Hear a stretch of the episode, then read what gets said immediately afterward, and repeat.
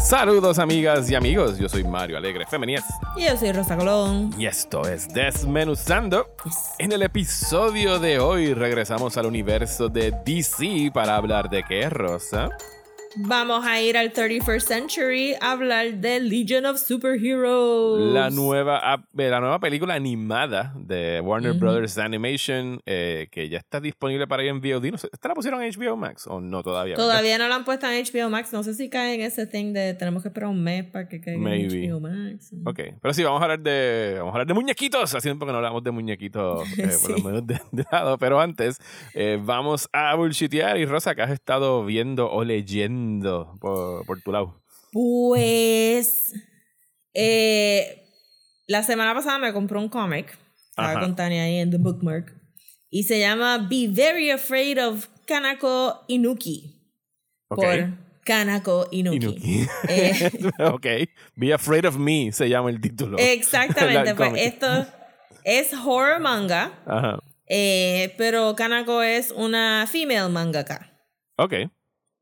Y pues como Junji Ito está tan pegado, Ujú. as you may have seen, no en Netflix, porque nadie está hablando de la serie de Netflix, as you Mm. No, have no en very anime. much seen. Not, not ever en anime.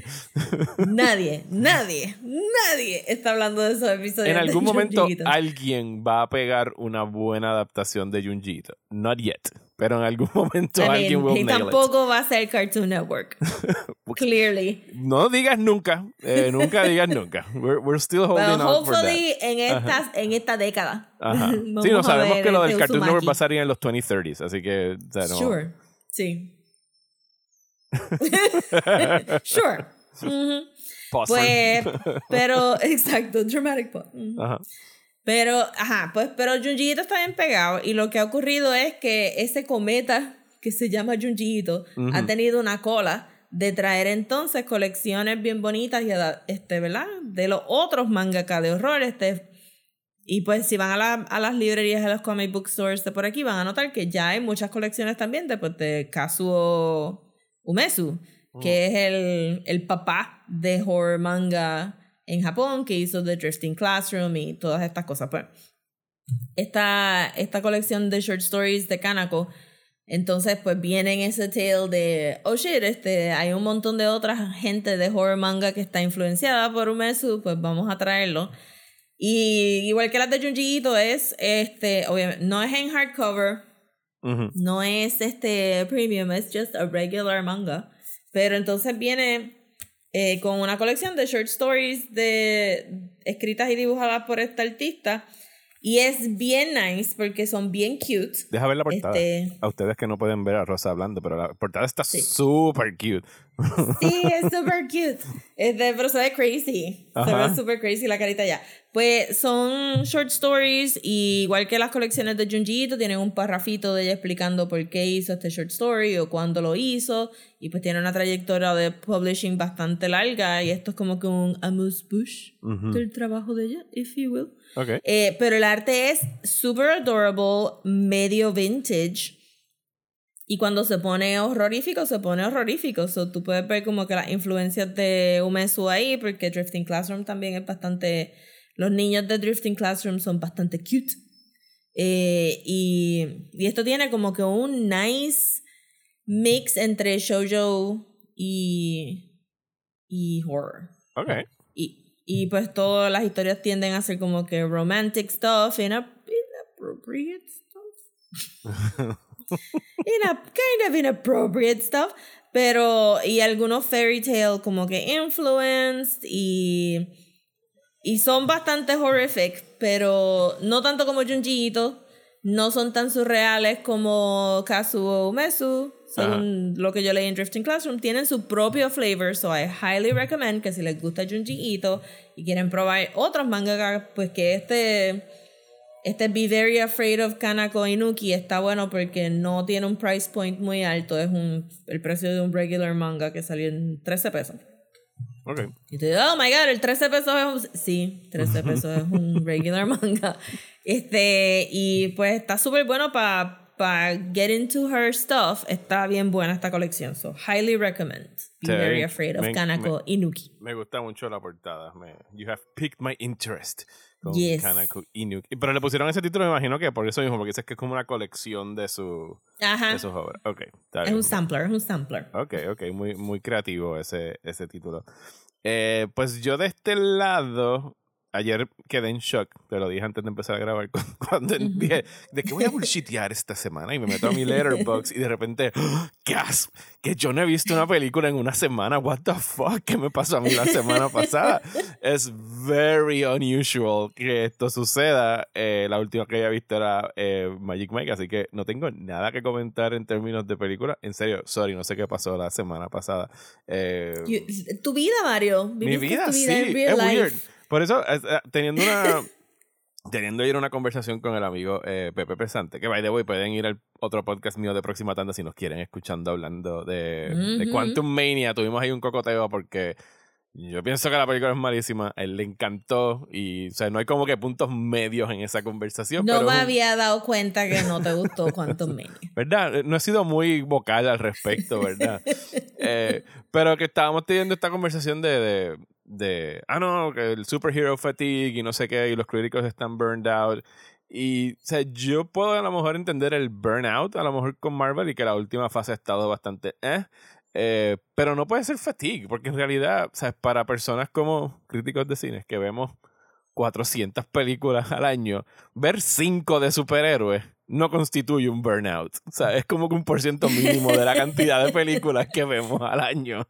Así que no, yo no diría que es un burnout. A mí me gusta este género y cuando está bien hecho es tremendo y como con cualquier otro género, cuando está mal hecho, pues está mal hecho y that's it. O sea, no hay quien la rescate. Pero anyway, eh, ¿qué es lo que he estado haciendo con mi tiempo? Pues he estado jugando videojuegos. Que hace tiempo como que de verdad no, no me sentaba a disfrutarme algunos. Así que les voy a dar un rundown. El primero que compré hace como una semana o dos fue el. ¿Cómo se llama esta cosa? Ah, el Nintendo Direct. eh, donde yo siempre, como pendejo, me entusiasmo y cruzo mis dedos. Y yo, como que este va a ser el Nintendo Direct, donde Nintendo finalmente va a dar noticias de Metroid Prime 4.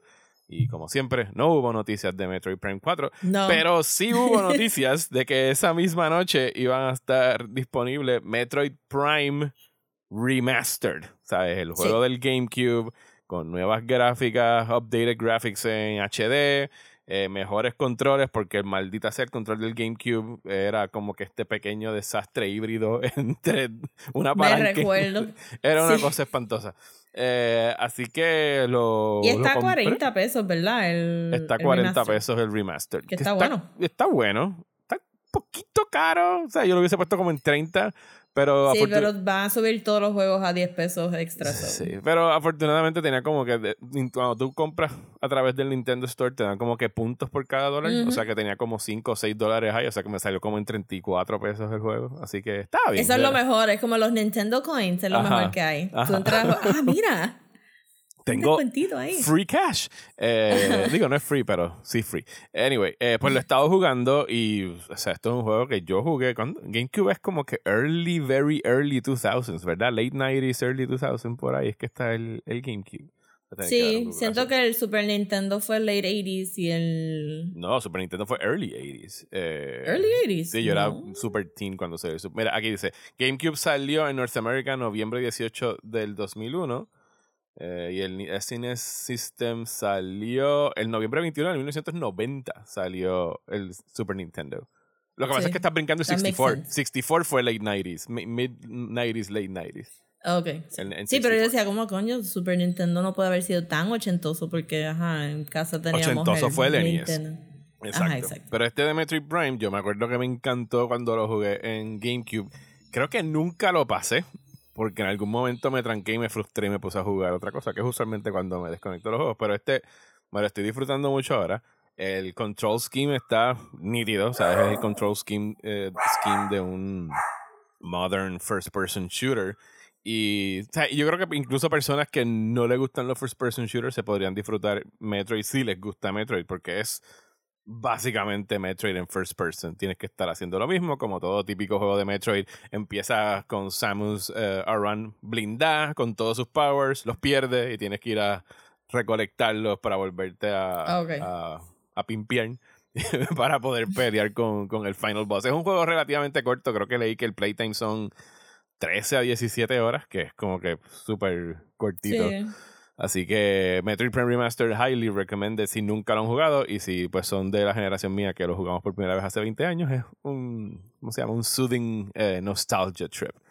Eh, ¿Tú tienes el, el, Nintendo este upgrade del, del online?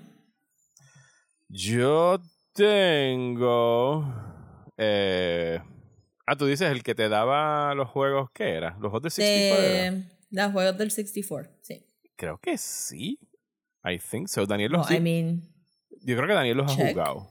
Eh, sí, sí, sí, sí, lo tenemos. Yo pago, yo, yo pago la anualidad. Sí, tienes el Family Plan. Sí, yo tengo el Family Plan. Yo tengo el Family Plan también. Pues hicieron el, hicieron el upgrade a los de Nintendo 64. Con esta Nintendo Direct también pusieron los juegos del Game Boy original y de Game Boy Advanced. Y en Game Boy Advanced hay un juego de Metroid también. Mm, sí. Sí, sí, sí, sí, sí, exacto, sí. Que ah, es que lo que pusieron hace poquito fue eso, que tú estás jugando Tetris, era, ¿verdad? Que lo habían puesto. sí, porque bajé los del Game Boy original y pues tienes el Tetris original y, perdiste el Kirby tu, original. Perdiste tu vida por una semana, eso fue lo que hiciste, ¿verdad? Jugar Tetris. no pude jugar tanto, pero sí fue como que cuando los empecé a bajar, yo dije, pues, ¿qué juego quiero? Oh my God, tienen el Tetris original. Y entonces ahí se fue la noche entera. Y Never gets old. Es la música, es la música lo que hace quedarte ahí en un trance. No, pero es como que it's so simple. It's such a simple game. ¿Qué pensaste del trailer de la película Tetris? Pues lo, no lo acabé de ver porque era muy largo. Ajá, yo tampoco. Pero me gustó que se siente un poquito Mad Men, un poquito Halt and Catch, Fire. Ajá. Y un poquito campy, so la quiero ver. Nosotros este nunca hemos hablado de Halt and Catch Fire en este podcast, Rosa. We should remedy no. that. Porque, ajá, sí, sí, podríamos, aunque ya yo haría como que maybe un rewatch. Ah, no, el, rewatch sería obligatorio porque yo vi esa, esa serie hace varios años. Me acuerdo que me encantó. Eh, o sea, es una de esas mejores series que nadie habla de ella, yo diría. Eh, porque estaba en AMC, antes de que AMC fue el replacement para Mad Men, pero hubo muchos replacements para Mad Men corriendo por ahí que se cayeron y como que la gente. Halt and Catch Fire quiso hacer como que Mad Men con computers.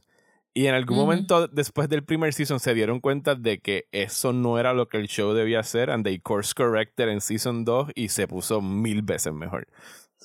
Sí, el primer season es el más flojito. Ajá. Sí, pero... great, like really great. Sí. Pero salió justo en el tiempo que nadie quería ver AMC. a, Mackenzie Davis yo todavía le digo Cameron Howie. sí, y este hombre, este hombre... Oh a Scott McNeary. No, Scott McNeary siempre ajá, es como que, eh, mira, ese es el tipo de Halt and Catch Fire, porque ha salido en todo, en True Detective Season 3, en Batman v este, Superman. Eh, eso está colado por todos lados, pero este hombre, Lee Pace. Ajá, Lee Pace. Lee se quedó más o menos como que él salió un poquito de personaje, ajá. salió del personaje para ser Lord of the Rings y después se quedó full Joe McMillan en todos los otros papeles. Nice. pues sí, algún día hablamos de eso. El otro juego que estoy jugando es este juego que tenía en mi wishlist desde hace par de meses porque lo vi en la lista de lo mejor del 2022 y lo acababan de poner en especial en 50% de descuento, así que lo compré como 8 pesos. Se llama Norco. Eh, es un Southern Gothic point and click narrative adventure eh, que sumerge al jugador en los suburbios y en, el área industrial de New Orleans y de cómo están cogiendo todas estas áreas, las petroleras, y es un caos de desastres ambientales y de empobrecer a, la comunidad y todo esto, pero lo está haciendo como que o sea, está tomando cosas de la realidad y las está trasplantando a un a una, o sea, como dice, un Southern Gothic, pero con como Blade Runner vibe, como que un poquito de cyberpunk. Eh, trata acerca de esta, la protagonista, tú juegas como ella, hace años que se fue de su casa, eh, por razones que pues después te las revelan en el juego, parte de la historia, y regresa luego de la muerte de su mamá a consecuencia de cáncer, eh, cáncer que tiene pues de toda la contaminación que hay en el área de, de estas petroleras. Y Sounds familiar. ¿Verdad que sí? Eh, y entonces, pues tiene que como que volver a tratar de, tratando de encontrar a su hermano que estaba atravesando sus propios problemas con depresión y con substance abuse. Eh, tu acompañante es como que el, el, robot, el cyborg que había en la casa, que era como que half security guard, half como que companion de, de su mamá. Eh, y oh. es literalmente un point and click adventure. O sea, eh, tú tienes que, te ponen una pantalla, hay personajes, you click on them, interactúas con ellos, quiero hablar con esta persona, quiero más información de esto.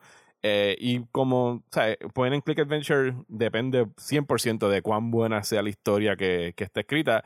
Y la de esta hasta ahora llevo como 5 o 6 horas y está bien buena. ¿Sabes? Es un, es un very good storytelling bien down to earth con el que tú te puedes empatizar 100%, sobre todo si estás en un lugar como Puerto Rico, que se siente bastante familiar a las condiciones que está atravesando esta protagonista. Eh, pero está bien chulo y hacía años que no jugaba un point and click así de, de divertido. La música, las gráficas son bien retro, ¿sabes? Todo tiene este vibe de, de juego ochentoso.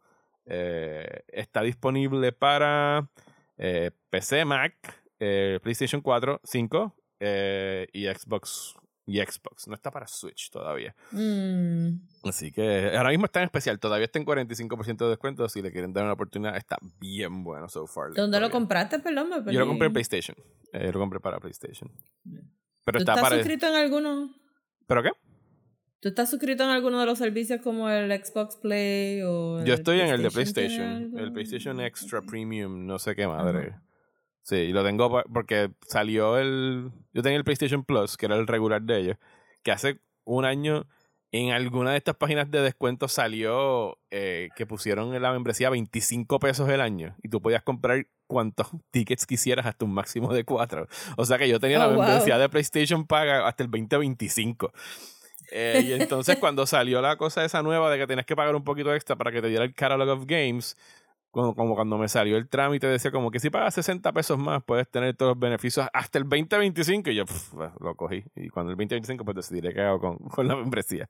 Pero sí es la única membresía que tengo y tengo, tengo, tengo Steam que lo uso. Pues que pasa, yo no juego mucho en computadora. Porque como yo trabajo todo el día en la computadora, después yo no quiero ver el monitor.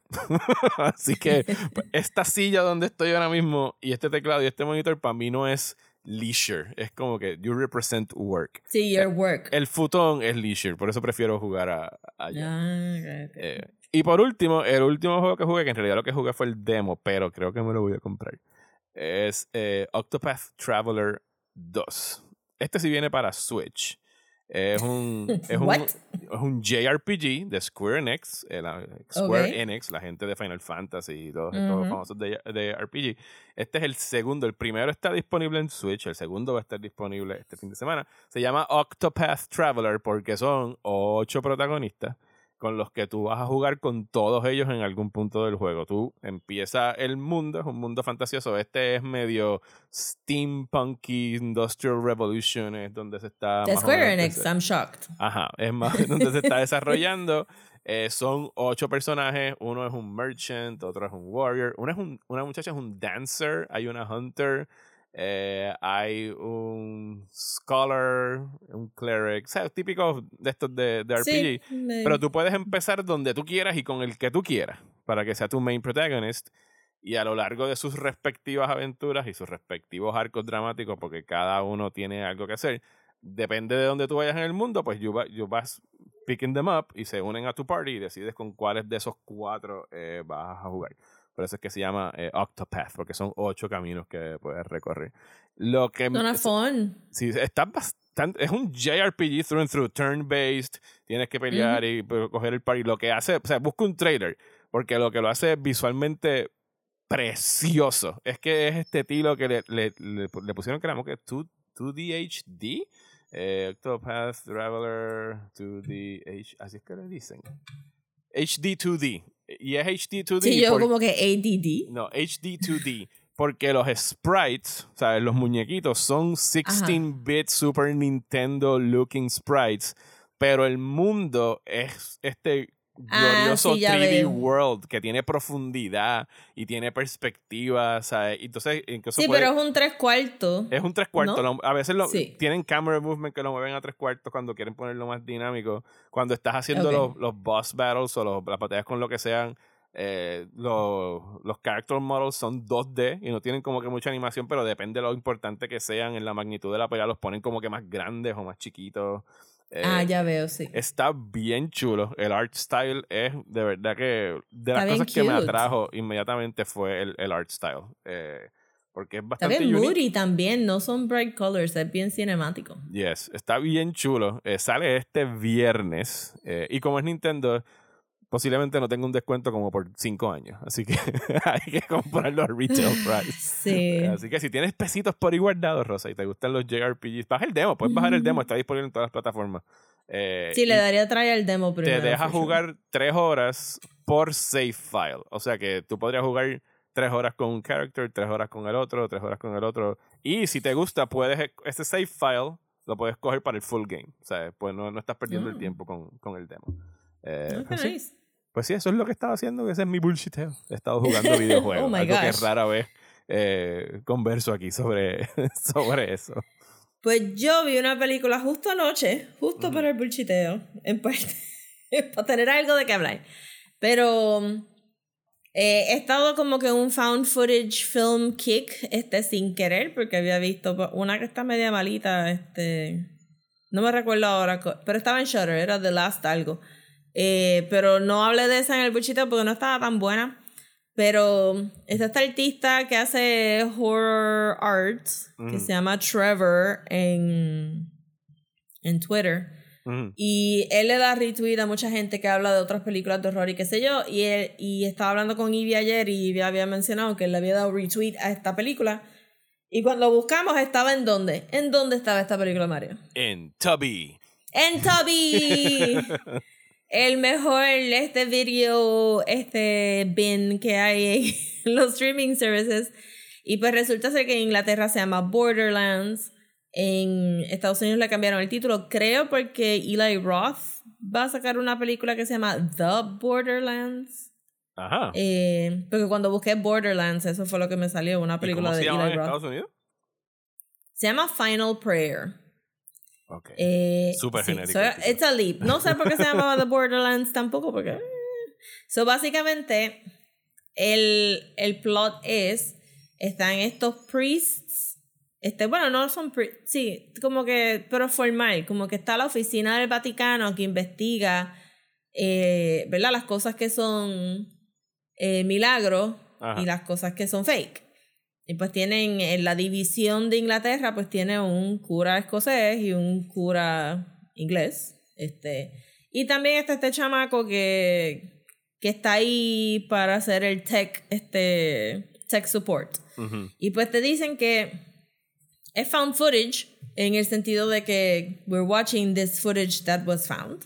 No es que, ajá, pero el, el, la excusa para grabar todo esto es que ellos pasaron por, ¿verdad? La película comienza con un incidente bastante feo en Brasil Ajá. y por culpa de ese incidente, pues deciden que tienen que grabar absolutamente todo lo que está ocurriendo, entrevistas, la vida cotidiana de estos curas, porque queda duda de quién está metiendo mano en estas cosas, como que el cura que está investigando también puede estar metiendo manos, o todo el mundo se pone bien paranoico y tienen que tener estas camaritas enganchadas en la cabeza y tienen que tener cámaras por todos lados porque they are, ¿sabes? Quieren 100% proof or nothing at all. Ajá. Pues entonces van a investigar esta iglesia eh, que estaba cerrada desde los 1800, as England does, tiene como estas iglesias así tira y pues que lo habían cerrado en los 1800 por un incidente violento que había tenido la iglesia y pues que pero que recientemente habían decidido que la querían abrir y el cura que estaba allí pues estaba teniendo problems of the supernatural sort. Vi esta película. Hombre. Tienes que haberla visto porque es del 2013. Espera. Pero no digas el final si la viste, no chotees, porque Déjame- el final es un twist. Déjame ir a mi letterbox. Yo creo que yo vi esta película. Sí, pero, pero es como que don't, don't say anything. La cosa es que no, ¿verdad? Esto es lo más que de la premisa que les puedo decir, porque realmente Tiene bastante twists. Eh, hay mucho de discovering the story poco a poco a través del footage. Sí, la vi. La vi el 12 de abril del 2014 and I don't remember anything about it. eh, pero me vi, la vi, me acuerdo porque el póster lo reconozco, que es como que está crucificado. La iglesia está toda La iglesia toda bloqueada, así como si fueran unos Sí, hay como que hay un póster que es una cruz que está toda rota hecha de la iglesia, o hay una iglesia que está como que off-kilter. Esa, esa es el que estoy. Yo vi esta película. No, me, no, puedo decir el final porque no me acuerdo de ella. Así que relax. Pues es bastante twisty, so no voy a entrar. La cosa es que es found footage, pero no tiene shaky cam. Este no es impossible to watch. No es este. Tiene bien poquito distortion de la imagen. So es bastante watchable. Eh, trigger warning para violencia contra animales. Que fue bastante como que, ¿eh? Este, pero tiene un montón de spooks y el final es una sorpresa. Eso no voy a decir el final, obviamente, pero it builds up, es un slow build. Los personajes están bastante. No voy a decir charming porque no se supone que sean charming, pero son interesting characters que tú quieres seguir viendo. Tampoco son super unlikable. So, me la disfruté, bye. Anoche y tuvo un par de scares bueno, so, yes, yes. A lo mejor la vuelvo a ver entonces, porque no, como día no me acuerdo nada de ella. Pues está en Tubi, están gratis, so why, not? Toby, nuestro amigo Toby. Toby sponsor us. Estamos como sí, Toby, bendito, este, esta semana Toby estaba en Twitter porque tuvieron un anuncio en el Super Bowl eh, y ya la gente está súper perseada de como que, ay oh, no, ahora va a venir otra compañía, eh, va a venir una compañía y va a cobrar el Toby y, la va, y va a joder, we just like it because they have this crap, don't put anything else. no hagan original content, we just like the crap that's there. Great things. Ajá, exacto. Pero nada. Y también acabé de ver Skinamarink, pero no me gustó. O no tengo como que mucho. Está bien, no hablemos de Skinamarink entonces. Sí.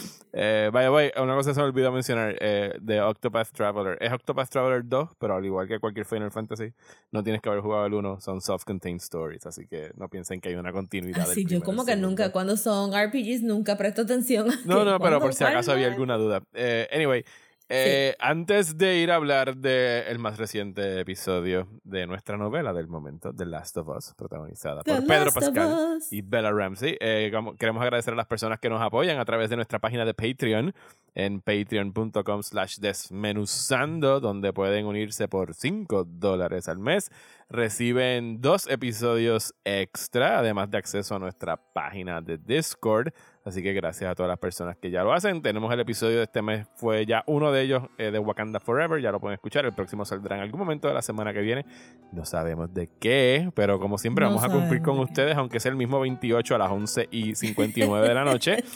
Eh, pero it's coming, it's coming. Así que muchas gracias por apoyarnos y vámonos entonces a Jackson. ¿Jackson es que se llama el pueblo? Sí, Jackson en Wyoming.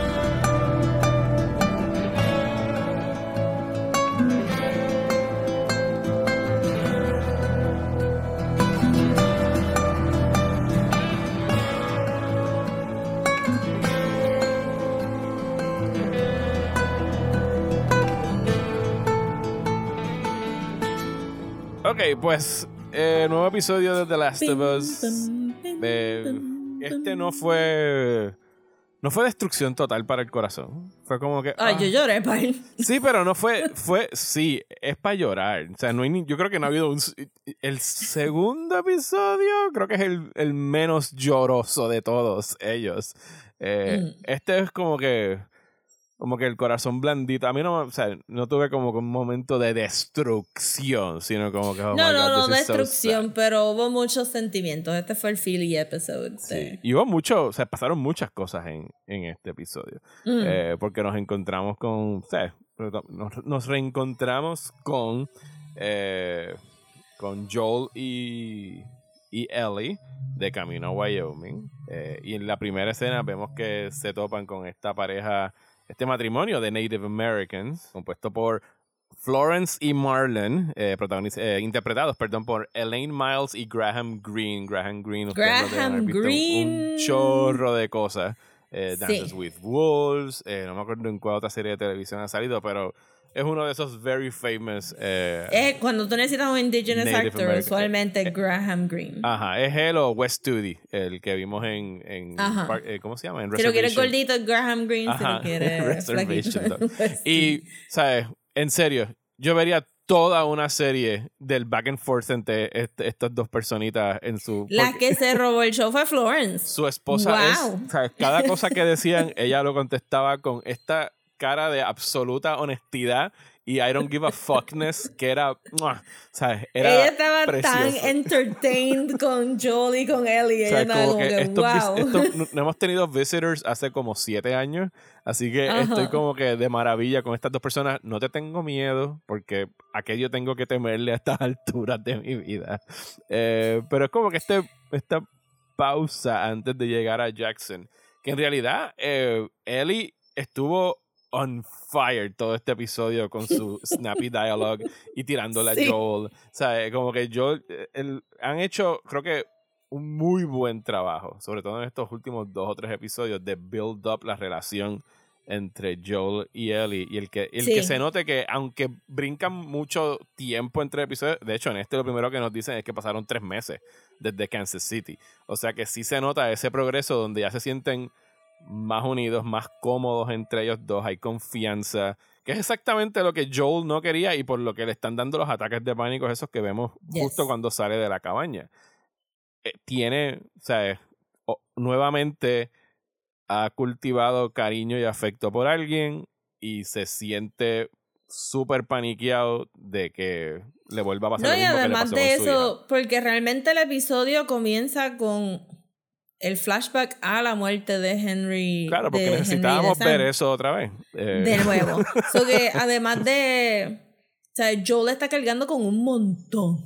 Y necesitábamos hacer hace rato un episodio donde él pudiera como que desengancharse de ciertas cosas porque sí decompress sí porque no este, a él también le afectó esa muerte de Henry de Sam él todavía no ha podido procesar la muerte de Tess este, está bregando con, con Ellie y lo que Ellie le trae, que es obviamente que él realmente tampoco probablemente pudo bregar mucho con la muerte de su hija si la pandemia ocurre en ese mismo momento y uno... Sí, se, tuvo que instantáneamente, él no pudo ni siquiera mourn her.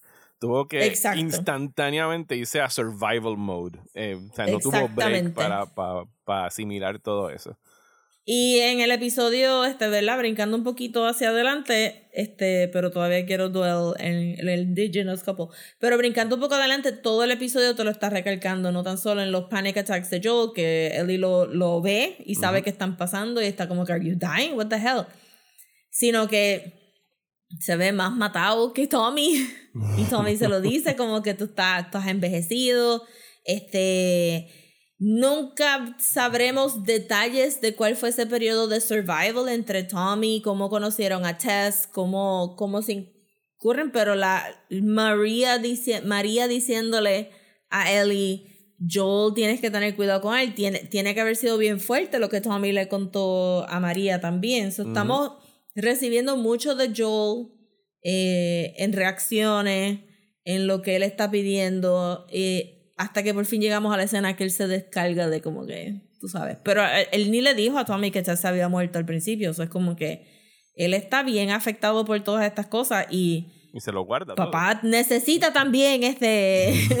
necesita también descargarse, exacto. Este papá está cansado y, y necesita, necesitaba descargarse de cierta responsabilidad, como que necesitaba some taking care of, no taking care of somebody of himself. Sí, él lo hace porque necesitaba llegar hasta donde estaba Tommy. Eh, era un good pay, entre comillas, porque en realidad no le estaban pagando. Lo que quería era una batería para poder llegar a donde estaba eh, su hermano. Y finalmente llega al pueblo de Jackson, que está igualito. Igualito que como lo pintan en los juegos. Lo que iba a decir este, lo del Indigenous Couple, que fue un, un nice, una pullita nice a todas estas ficciones este post-apocalípticas, de que, ajá. este Joel le dice, bueno, todos ustedes eran bien viniéndose para acá y el cabrón, nosotros llevamos aquí Forever. años. Because this is our land. Ajá. y fue una pullita bien chévere. También me gustó mucho la actuación de Pedro Pascal en esa escena porque Joel activamente estaba buscando algo to be exasperated about y no encontraba because they were being so nice y, y el momento que él se engancha la pistola otra vez en el holster es como que Me rindo. I give up. ok ya no esto no era These is people pose no expected. threat whatsoever. y ella les dio sopita también como que Les dio de comer antes de que llegara su marido. Ajá. Era como que ellos ya le comieron, cabrón. Esa interacción de como que, you better tell me where, what, the same thing your wife told me. Well, are you lying? Did you lie to him? Yeah, no. Are you lying to to me? me? Yeah, no. o sea, excelente interacción, 10 de 10 esa pareja. Yo pienso que todas las series de. HBO deben tener un episodio donde se cruzan por la cabaña de esta gente y tienen cinco minutos Sí, de interacción con. En House of the Dragon ahí como que el dragón engancha y boom, caen ahí en la cabaña de Florence y de Chulísimo, chulísimo. Excelente. Y sin ningún problema, pues llegan entonces a Jackson. A Jackson. Después de que cruzan el River of the Dead o algo así creo que era Sí. que él se llamaba. Que Eh, traen el perrito para sniff a, a Ellie, pero entonces no, no la no chotea. la huele. Que yo pienso que no es debería 100% haberla olido porque en realidad ella no está, o sea, no está activamente infected. Es lo que, o sea, ella es Sí, immune. yo pensaría que, que huelen los, los este, myceliums, Sí, los myceliums. Es Ajá. lo que tiene que estar pero ella no el tiene el perro. mycelium vivo, Ajá. sino como que... Y rápido pues empieza a ñoñar el perro y se revuelca con el perro porque... Sí, pero me gustó que todo el enfoque era Joel. Este episodio era de Joel, Sí, no era era- necesariamente de Ellie. Era un episodio de Joel, llegan a Jackson, que se ve igualito que como se ve en el juego. Ellos filmaron esto en Alberta, Canadá. En, Calgary. Albert- Alberta. Era Calgary, No sé, Calgary. Calgary. fue Bill, so no estoy segura. Yo creo que fue los dos, como que estaban, eran que todo era en Canadá lo que It's estaban filmando. Canada. It's Canada. Eh, pero que en el after en el after show estaban hablando de lo cool que era llegar a un sitio que básicamente ellos no tuvieron que hacer prácticamente nada to dress up the town porque ya estaba así como se veía. Era Bueno, que dijeron que el establo fue un parking lot. un parking lot. que Sí, la- las ovejas fue un parking lot y that's it.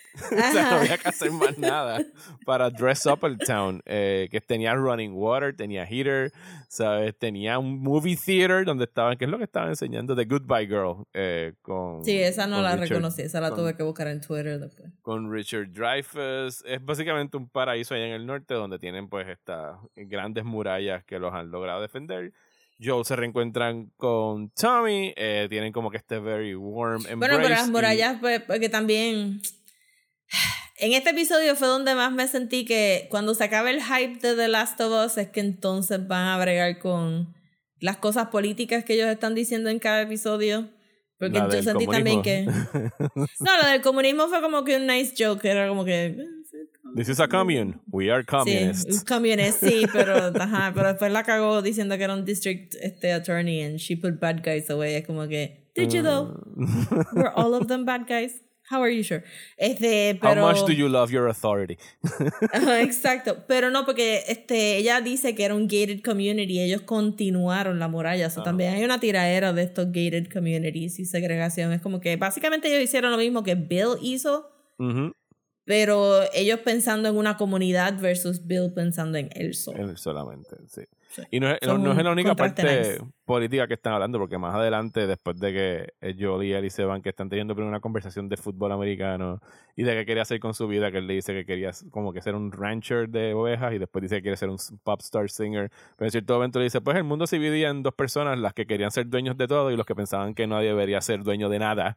Ajá, Eh, exacto. y ella le preguntó, ¿y tú qué eras? Y era como que yo, I build houses, yo era un contractor. Y yo como que, Joel, eras un centrista. ¿sabes? Sí, sí, eso también yo pensé como que no es malo pensar que nadie debería de own Nothing. everything. Ajá, So, exacto. Sí, hay algo de, y lo he estado viendo en dos o tres, pero por eso digo que tiene que, el hype tiene que dice down para empezar a hablar sobre la política de The Last of Us, porque siento que algunas cosas vinieron de Neil Druckmann, algunas Ujú. cosas son Craig Mason ahí poniendo su I'm a liberal, Ajá. este, but.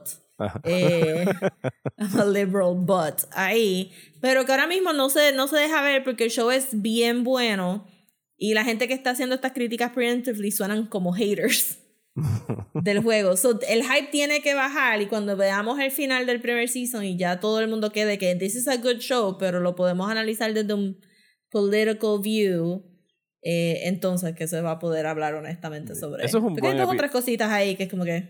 Eso es una buena conversación para tener junto a una conversación que Ross y yo hemos tenido creo que todas las semanas después de que paramos de grabar sobre What's to Come en Last of Us. Y tenemos una pelea campal por una algo que es una leve discusión you guys una pelea una diferencia de opinión bastante marcada entre algo que sabemos que va a pasar en season 2 y que tenemos eh, versiones encontradas sobre cómo pensamos y por qué va a pasar diferente al juego o no. Eh, pero anyway. No, no es que es diferente al juego. Cómo el, cómo el show va a presentar esa parte de la historia versus cómo se presentó en el juego.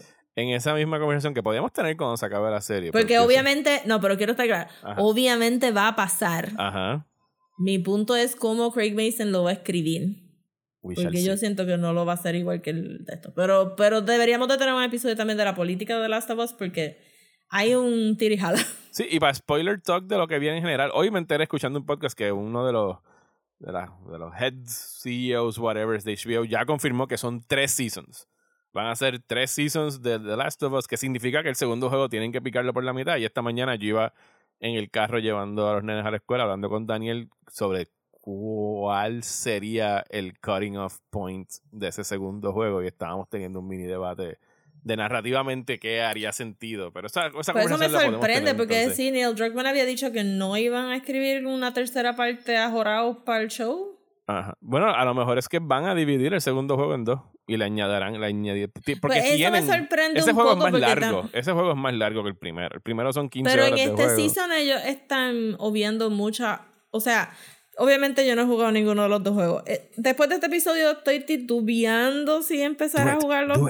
Pero honestamente, I will, pero honestamente tú sabes, I'm just going to keep losing at certain points. And I'm pero just going pero tú sabes que hay un. El, tú puedes, puedes acabar de ver el primer season e irte al segundo juego sin problema. Pienso que es un... Pero el segundo juego es más difícil. Yo vi un poquito del gameplay. pero tiene, el gameplay tiene un difficulty mode que es como que lo más bajo posible, que es solamente para personas que quieren disfrutarse la historia. O sea, lo ponen bien mm. súper ridículamente easy. We shall see. I really do suck at playing these games. Pero sí, lo quería hacer porque siento que este. Y es bueno para la conversación, es buen, material para la adaptación. Sí.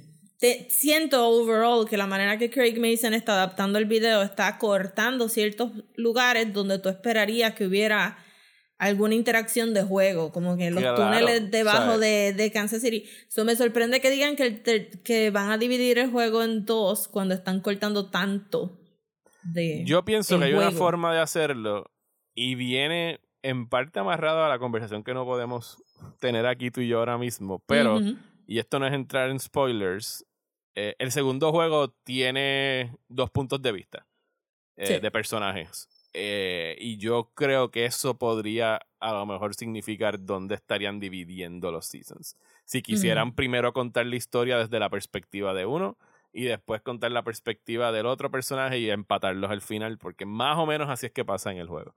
Eh... Pues estaría, está interesante, o sea, regardless de mi opinión de cómo van a adaptar ese segundo juego, o sea, el mero hecho de que podemos tener una discusión de no saber cómo van a adaptar este juego, que habla mucho de lo bueno que ha estado The Last of Us hasta ahora, porque ajá, se ve bien bien calculado la manera que están dando información en este primer season eh, y cómo, cómo jugaron con la idea de que la gente del juego está bastante pleased con la adaptación y la gente que no ha jugado el juego está bien interested en la historia y well, it says a lot. Y que, en realidad, o sea, ya o sea, muchas adaptaciones de videojuegos que han venido antes, su, su, su, tras, su traspié, su mayor traspié cuando han querido ser demasiado fieles al juego y traducen cosas que no se traducen en otro medio. Si hubiéramos hecho eso con Last of Us, ya hubiésemos tenido como 5 o 6 encuentros con Infected que no hubiesen aportado nada a la trama. Simplemente pero como que... Pasa en el videojuego, pues tenemos que tener momentos de tensión donde le disparamos a 20 Infected más. Y no, tuvimos eh, lo que vimos en el episodio 2 cuando se meten en el museo, que es sacado prácticamente del juego con los clickers, y lo que vimos en el episodio 5, que fue un momento genial de, de, una, de una pelea contra, contra los infected. Pero no necesita más de eso. O sea, eh, a la gente que se queja de que dónde están los zombies en mi zombie show, es como que no, los necesitamos. This is about the humans. O sea, es sobre los sobrevivientes. Ajá, es como que all post-apocalyptic zombie shows are about the humans. Es como que los zombies no están presentes. Sí, este, pues está interesante. Está interesante. Todo el mundo estuvo diciendo este, en este episodio que los Emmys ya están ya están separados para, Joel y para, para Bella. Este para Pedro Pascal y para Bella.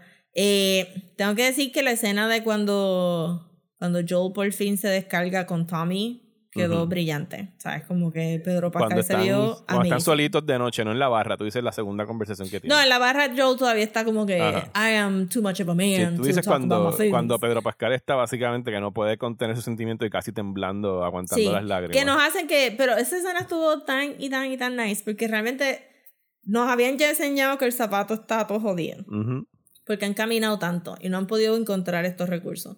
Él no le está diciendo, él pudo, él, él vio todo el wealth del lugar y él pudo haber dicho, Tommy, do you have a pair of shoes? Because I don't have shoes anymore.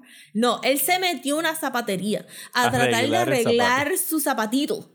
Este, Y no puede porque la mano con que él le dio al guard que tenía el hair, lo que él pensaba que era un hairline fracture, porque todavía podía flex sus su deditos, todavía le está dando problemas porque ese hairline fracture. Tres meses después. Porque no se, it probably hasn't even healed correctly. Exacto. Este, eso que realmente, o sea, me gusta que, que, todo tiene tanto peso y que todo va al otro episodio, pero entonces ahí, y la luz, como que le iluminaron las lagrimitas just right.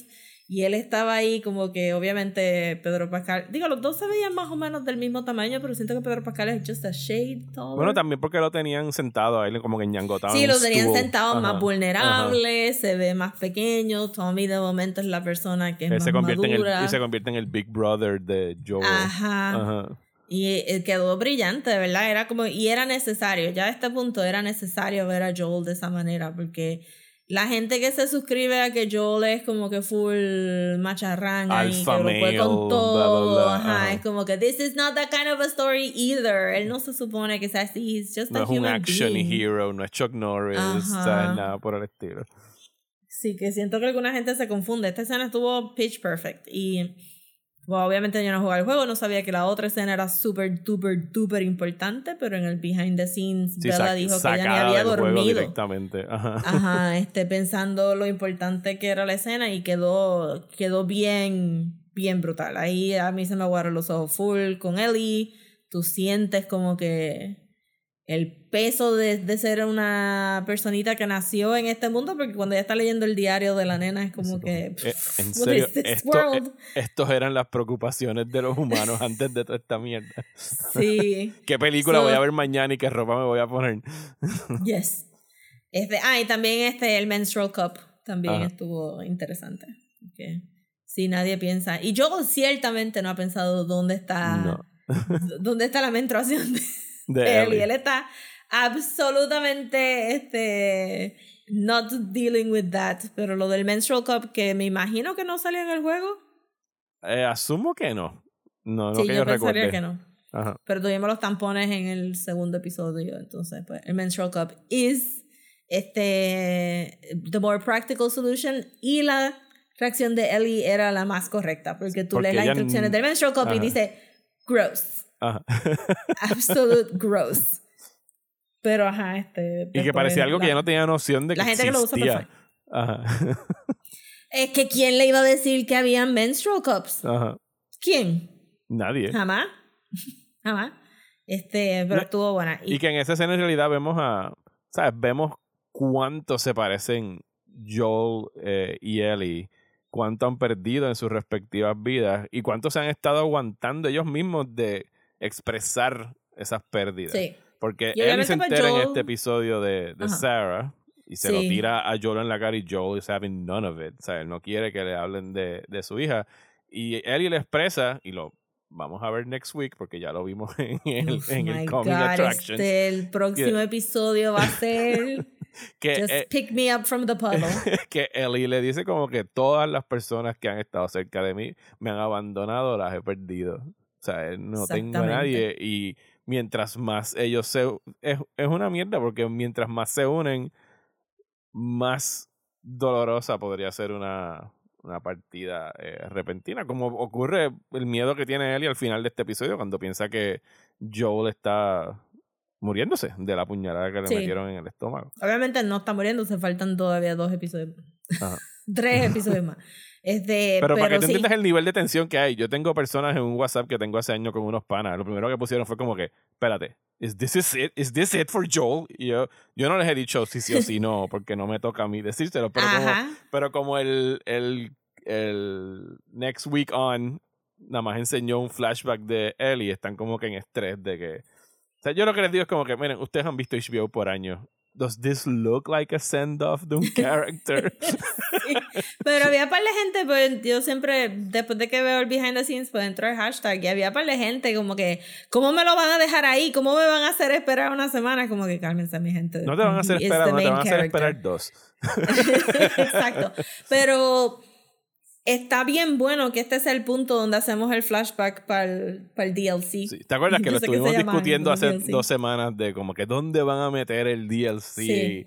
Y ya vimos que lo van a poner en el episodio 7, lo que significa que nos dejaría 8 y 9 para acabar el, el season. Para el final, que it's more than enough time, yo Oh, sí, sí.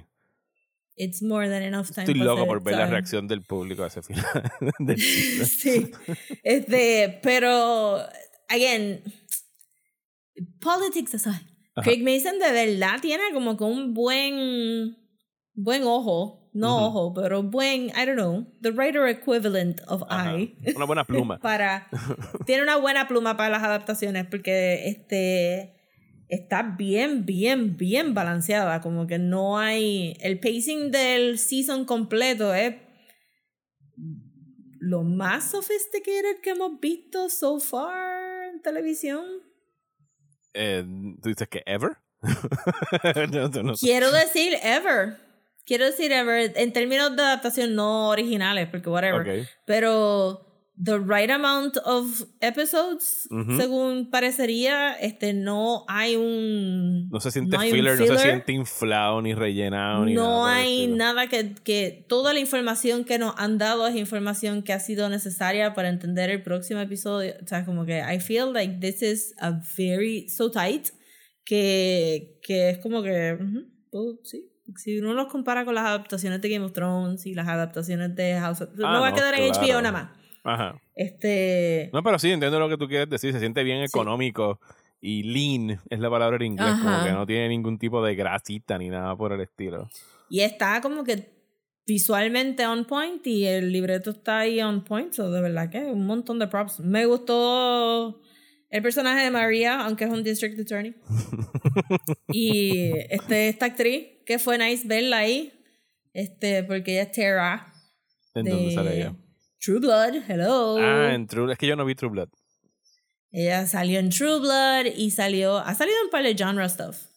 Okay. Ella, sí, ella es la esposa de, de, Tommy, que ella sale en el juego. De hecho, el, eh, hubo varios Easter eggs para future seasons de Last of Us en, en ya este más vi dos. ¿Cuántos eh, más tweets? Yo vi tres. Eh, el, esto no son spoilers, así que relax, gente, si no han visto el juego. El caballo eh, que, que, que, señala Ellie, que le dicen se llama Shimmer, creo que se convierte en el caballo de ella eventualmente. Sí, es el caballo de, en el futuro, sí. Eh, hay una conversación que Ellie tiene con Joel, y ahí sí no voy a entrar en detalles, que apunta a un capítulo bastante memorable del segundo juego. Eh, y lo otro lo otro no lo puedo decir. lo puedo decir después, cuando no está hablando contigo aquí en, en cámara. ¿Tú dices el cambio de un posible personaje? Eh, ese es otro, ese sí lo puedes decir. Ese sí yo creo que se puede. Ah, ok, bueno, sí, porque, Sí, dilo. Hay un, salió un personaje que va a salir en el segundo juego, pero no estaba build como ese personaje en el show. creo que el crédito era The Girl Who Stares o algo así. Ajá. El personaje, que, el personaje que Ellie le grita en el diner. Como que estás mirando ese personaje. Ajá. Ajá. Este. Pero es un personaje tan popular que entonces en Twitter estaba trending el hashtag de todo el mundo gritando Was that Blank. that character? de, y, pero no lo habían confirmado hasta después, lo confirmaron fuera del show. So. Hay, hay otro personaje que yo me pregunto si va a salir en los últimos episodios. No sé si ya está cast, porque es un personaje importante en el próximo season, pero ya, ya veremos. Mm. So far que han esto- hecho esto esto- tan y tan bien que a mí no me sorprendería Sí. que ya ellos- tengan cast la gente que va- van a necesitar en el próximo season. Yo no sé si los tendrían cast, pero están han puesto par de, de foreshadowing, so claramente pensaron si hay tres seasons, pues pensarían, habrán pensado los tres seasons juntos. Este, lo que me estoy preguntando es que sé que estaban cast los papás de Ellie, si en este flashback vamos a ir más allá del DLC y vamos a ver los papás de Ellie. Bueno, eso lo sabremos la semana que viene. Lo discutiremos aquí Pero next week. Yes, de verdad que me gustó mucho este episodio. Era very much needed antes de, de el heartbreak and the pain. Eh, sí. Prepare for the worst la semana que viene, es lo único que Sí, de verdad que vamos a decir. If you know, you know. Eh, acá por lo menos Daniel cuando vio el Next Week cuando estaba hecho una pelota así en una esquina. Oh no, oh no. Eso es lo único que él decía. Sí. Y, y entonces, y, y, y adelantándome, el casting de la semana que viene está pitch perfect porque esta nena de Wrinkle in Time, Ajá. saliendo de Suicide Squad, ha hecho un par de cosas y es como que she's really good. She's Ujú. really good. Ya hablaremos de ella. Dorel. Hablaremos de ella next week. Yes. Cuando regresemos a hablar de Last of Us. Vámonos a. ¿Cuál es el 31st cent- 30, El 30 31st century. Yes, para hablar de The Legion of Superheroes.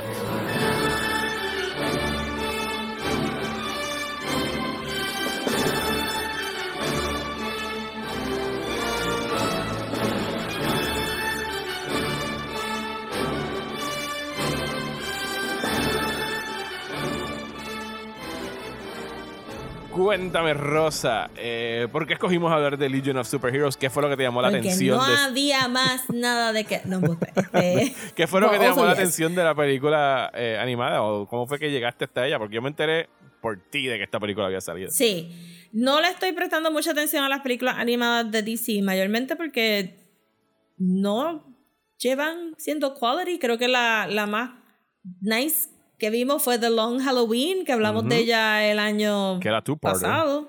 Fue el año pasado. Que era un two-parter y que. Que- es que por eso tampoco de- Warner Brothers ni HBO se ha esmerado por promocionarla. No es como que No, look at me, es como, como que, que de la they just nada. dump them y ya. Sí. Pues habíamos visto The Long Halloween y por eso habíamos visto la de Batman in Japan que estuvo tan y tan y tan y tan y tan y tan mala. Pues que yo Era ni... Batman Ninja se llamaba, era Batman. Oh, I don't know. Pueden chequear el episodio, creo que, creo que ese episodio era en Patreon. El de Batman in Japan estaba bien malo. So, no estaba prestando atención. Y yo había visto la portada del Blu-ray. Eh, pero el art style de la portada no refleja para No. nada el art style de la película. Yo no so sé no por qué hacen esa mierda. O sea, a, a cada rato la portada de estas películas de DC no concuerdan con el art style de, de sus películas. Y, y soquea porque en este caso literalmente no le presté nada de atención, a pesar de que a mí me gusta mucho Legion of Superheroes, porque no me gustaba el art style de la portada. Cuando veo stills de la película, tiene un flow de este artista que se llama Cliff Chang, que antes del DC, el New 52, Ajá. Él hizo New, eh, Front- New Frontiers, ¿es el que dibujó él? No. no, es Darwin Cook. Ok. Eh, rest in peace, Darwin Cook. Eh, no, Clef Chang este, había hecho muchos eh, cómics de Black Canary con Green Arrow, ok. pero él estuvo encargado del rediseño de Wonder Woman para el New 52. Ah, ok, ok. Sí, Y su sé porque en- tiene... en la película es el arte de Cliff Chang, for some reason, yo espero que le hayan pagado, porque tiene los thick outlines alrededor de los personajes, tiene un uso, un color palette bien bonito la película, y este, el trademark blush que él le hace a todas las nenas, que le da blush. So, cuando vi este, el, el, ¿verdad? El, el still de Supergirl, y tenía blush, y se veía tan linda, y todo se ve bien crisp y fresh, el art style se ve bien crisp, es un poquito Justice League eh, tweaked, ¿verdad? Ajá. Justice League Unlimited tweaked. Pues dije, "Diache, pero yo tengo que ver esta película porque se ve preciosa. Y es Cliff Chang, aunque no sale en ningún lado en build como que this no is the que art of Cliff Chang. Ugh, pues, I'm so sorry, Cliff Chang. Eh, pero, y entonces pues dije, pues Legion of Superheroes, pues cool. Y de verdad que me gustó mucho la película, it's very fun. Este es una historia clásica. Es el origen de Supergirl. Eh, Pero esto es canon con, con. O sea, no, el origen de Supergirl lo conocía, pero con, con lo de Legion of Superheroes, esto sale del, del cómic.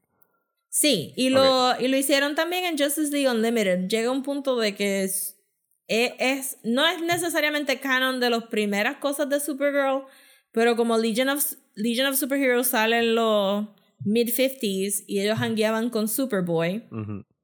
entonces Superboy visitaba el 31st Century for fun. A mí me recordó Eh, mucho a ver un, un three-episode arc de Justice League Unlimited. O sea, Ajá. un classic episode de tres partes Y, de Justice League y el Unlimited. Legion salió en Smallville también. Ellos han salido en todos lados. ¿Verdad que el, el Legion ha salido... Eh, salió en la serie de Supergirl, la, de, en la del WCW. Y, y Mon-El verdad salió que en Supergirl. eh, Brainiac 5 sale en, en Sí. Supergirl, ¿verdad? Ok, sí, Sí, está bien, porque yo sí. sé que yo conocí Y ese Brainy era tan lindo. La serie de Supergirl, de verdad que siempre. ah. Y Dream Girl se supone que fuera del Legion también, pero en Supergirl le cambiaron un poquito el origen. Sí, ellos. eh, porque eventualmente Clark crece. Pero como tú estás time traveling al 31st century, los Legion siempre se quedan teens. So, eventualmente, pues Supergirl es la que empieza a viajar a janguear con los teens del 31st century. Eventualmente, en los 80, los teens, they grow up, they get replaced by other people. Legion se convierte un poco en los 80 como el X-Men de, de DC, porque pues tienes un wide variety of superpowers. Que para mí esa es la Legion. parte más nítida del Legion of Superheroes. Sí, Cuando tú me los enseñaste hace dos años cuando leímos aquella serie de, sí, de cómics. Supergirl and Superman and the Legion of Superheroes. Esa que estuvo buenísimo. Lo más que me llamó la atención era cómo podían ser super wacky con los poderes. Y aquí vemos a uno, tenemos a Bounce, Bouncy era que le decían. Bouncing Boy. Bouncy sí. Boy y Triplicate Girl. Y se pueden como Sí. que todos estos poderes que no son como que los clásicos poderes de superhéroes, pero pueden have fun with them. O sea, no, no hay como que Cool. I mean, Lightning, los tres que no salen en la película porque están busy somewhere else, que es Saturn Girl y Cosmic Boy y Lightning Lad. los más famosos de, del. Los, del ajá, la, la trinidad de ellos, como que Saturn Girl es simplemente una psíquica y Lightning Lad has lightning y Cosmic Ajá. Boy can has magnetic fields y no sé por qué se llama Cosmic Boy, pero está ahí. Whatever. Y, ajá, exacto. Y aquí estaba hilarious porque tenías el, el Timberwolf, que es el analog de Wolverine, Wolverine, y aquí they really leaned into it. Le pusieron los- como que los los, sí, lo- lo- la, la barbita. O sea, no, no, no era la barbita, eran la, la, las Lo- patillas. Los chops. Ajá, Los chops, sí. Y este Shadowlass, que está súper cool y se ven igualitas que. Shadowlass se ve igualita que en el cómic y. Me parece que vimos Shadowlass en el cómic de Superboy and the Legion of Creo que Superheroes. sí. Que Superman era and the azul con el bikini, sí. Superheroes, Este. es amazing. Y pues. Y en el Justice League Unlimited, ellos tuvieron un story arc de Supergirl yendo al 31st Century, porque es algo que hace sentido. Y el, todo el principio de la película, de esta película animada, está correcto en pensar que Supergirl se va a sentir más fish out of water que Superman, porque ella ya vio a Krypton. Ella está acostumbrada a esos privilegios de Krypton. Y la. Tierra se le ve primitiva, and it makes sense. Y estuvo bien funny.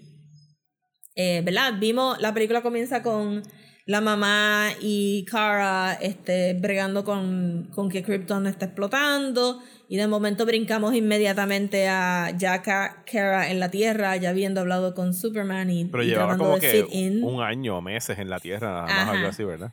Sale Batman porque Batman tiene que salir porque si no la gente no compra el Blu-ray y Batman es Jensen Ackles que se graduó ya de ser este The Red Hood a ser el proper Batman del animated series and ¿Y I'm le queda here bien? for that. Yes, of course que le queda bien. Jensen Ackles en voice acting. I love him. Eh, pero sale bien poquito porque nos vamos con Supergirl entonces al no, no pega para nada Batman aquí. Nada más estaba averiguando. Dice, está haciendo su detective shit. Porque hay gente Sí. metiéndose a Star Labs. Que uno dice, ¿por qué no estaba Flash en Star Labs? Era como que no, porque Ajá, Batman. Flash llega tarde. Que, "No, Estaba haciendo algo. ¿Cómo carajo como que, Flash claro, llega tarde Flash. a anything? ¿Sabes? Literalmente Sí. puede llegar en un segundo ahí. Flash llegando tarde es su manera de decir, I really did not care about this at all. Estaba en casa. Lo que no estaba busy. I was just at home. I just don't care about this. Eh, pero entonces, pues, Superman le dice a Supergirl, mira, pues vamos a llevarte al 31st Century y te metes al Legion Academy. Y entonces ahí es donde empieza el main plot. Ven acá. Donde... La, la- el, el método este que utiliza Superman para mandar a, a Supergirl al 31st. El eh, time 30 bubble. El time bubble.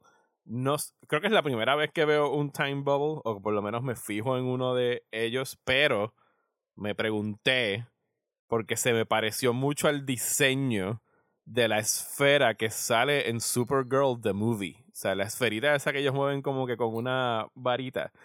Eh, y yo dije, huh, esto es algo que de verdad es canon de los cómics de, de Superman y Supergirl, esa, esa pues esfera. es canon, pero el time bubble es más grande.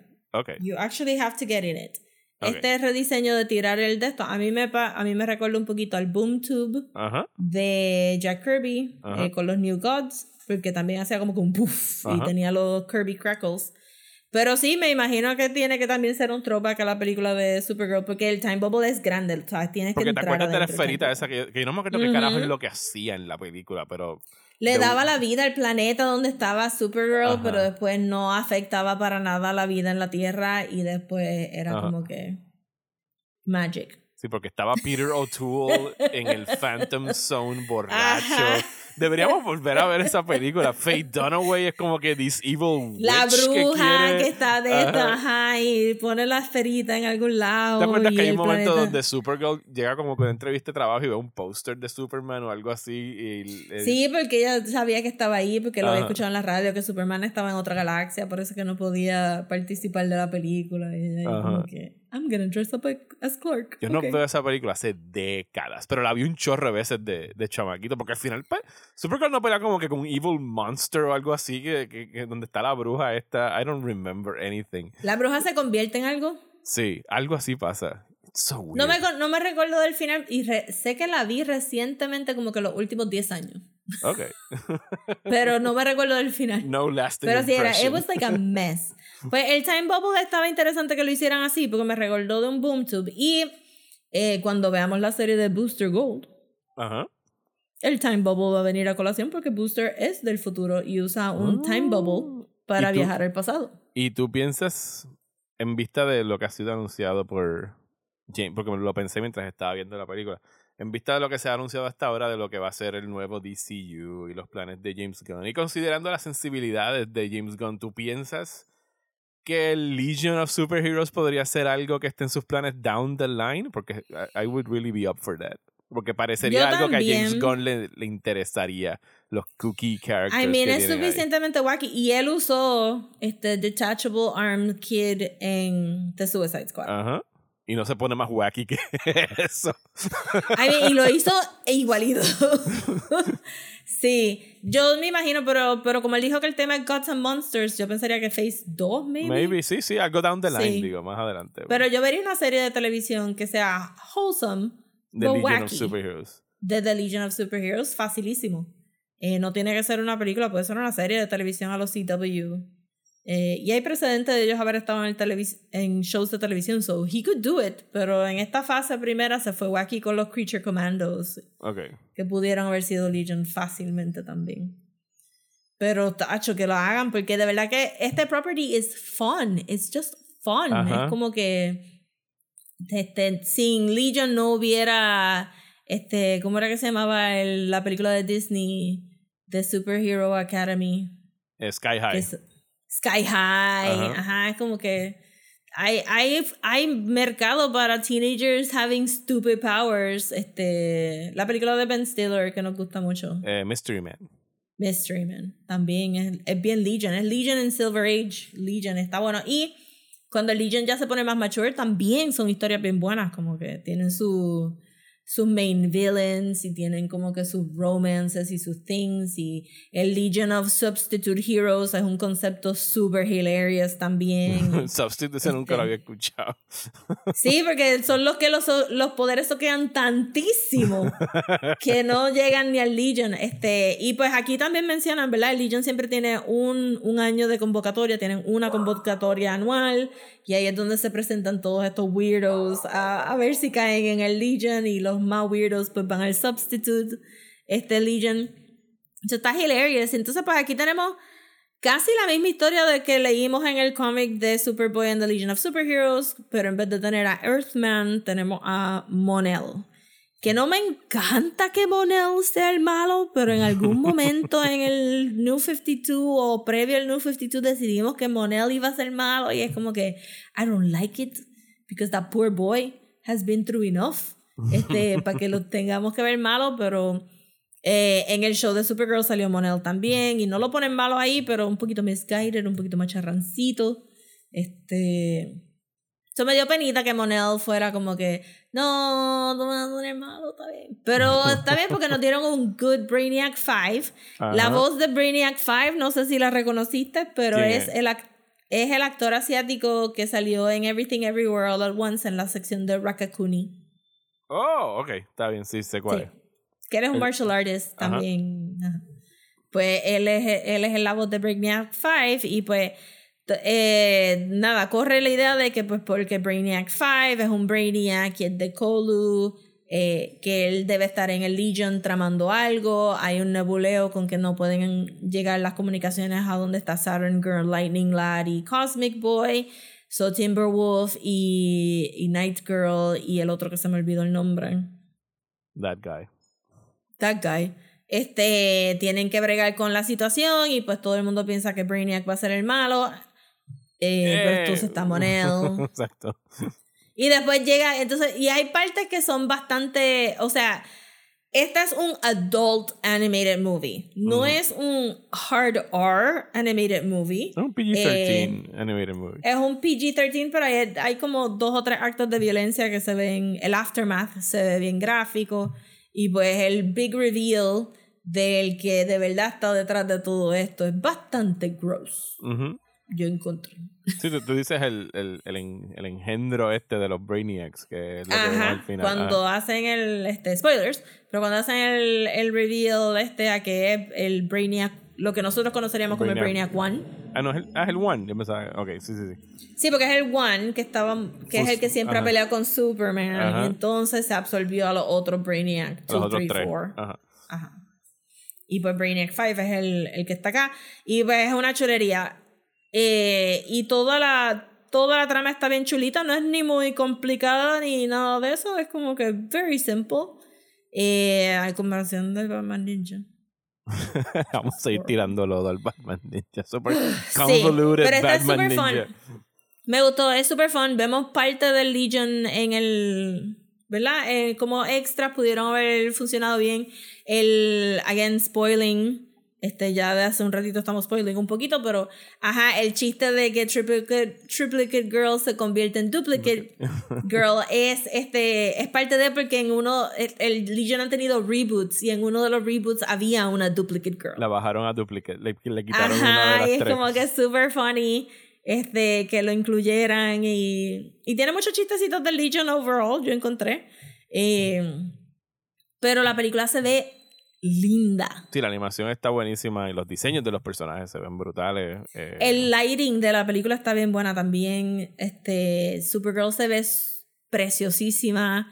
El uniforme está bien bueno también. Es como un mishmash de diferentes uniformes, no es como que el full tradicional.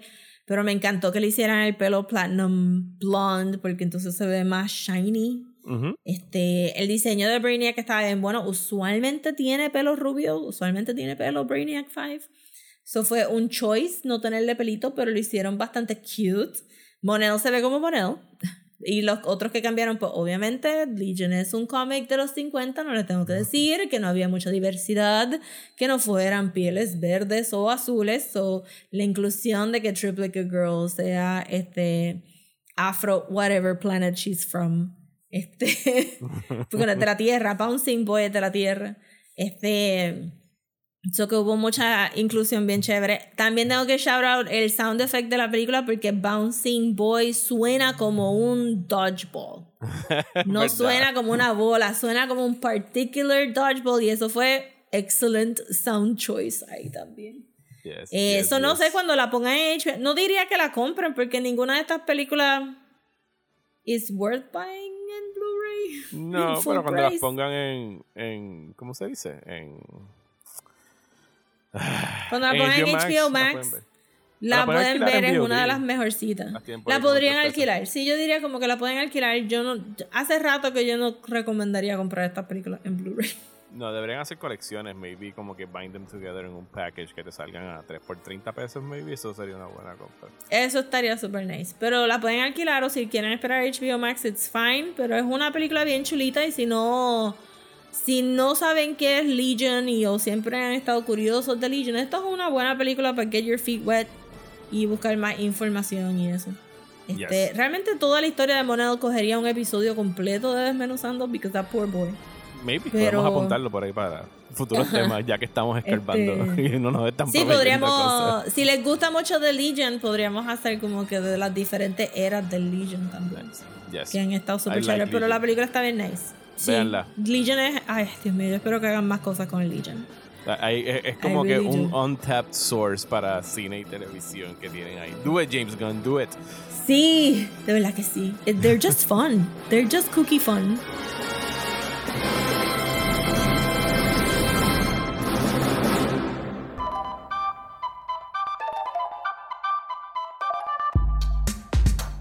Y hasta aquí este episodio de Desmenuzando. Muchísimas gracias por escuchar. Regresamos la semana que viene con un regular episode y un Patreon episode. Así que espérenlos por ahí antes del 28 de febrero. Y si en algún momento se nos ocurre y anunciamos de que vamos a estar hablando, Rosa, ¿dónde se van a enterar en nuestras redes sociales? Se pueden enterar en el Instagram como Desmenuzando, en Twitter y Facebook como @desmenuzandopod y nos, eh, el email, email a desmenuzando el podcast a gmail.com. No se nos ha olvidado que les debemos no, pero tienen que esperar un poquito. Sí, es como que ya, ya se nos está acabando el chiste con esto. La semana que viene tenemos que hacerlo oficial. Sí. Así que no, no, sí. lo hacemos la semana que viene. Bueno, eh, a mí me encuentran en Twitter e Instagram como Mario Alegre. Y a mí me pueden conseguir en Twitter, Instagram y Facebook como at Comics. Muchísimas gracias y hasta la semana que viene aquí en Desmenuzando.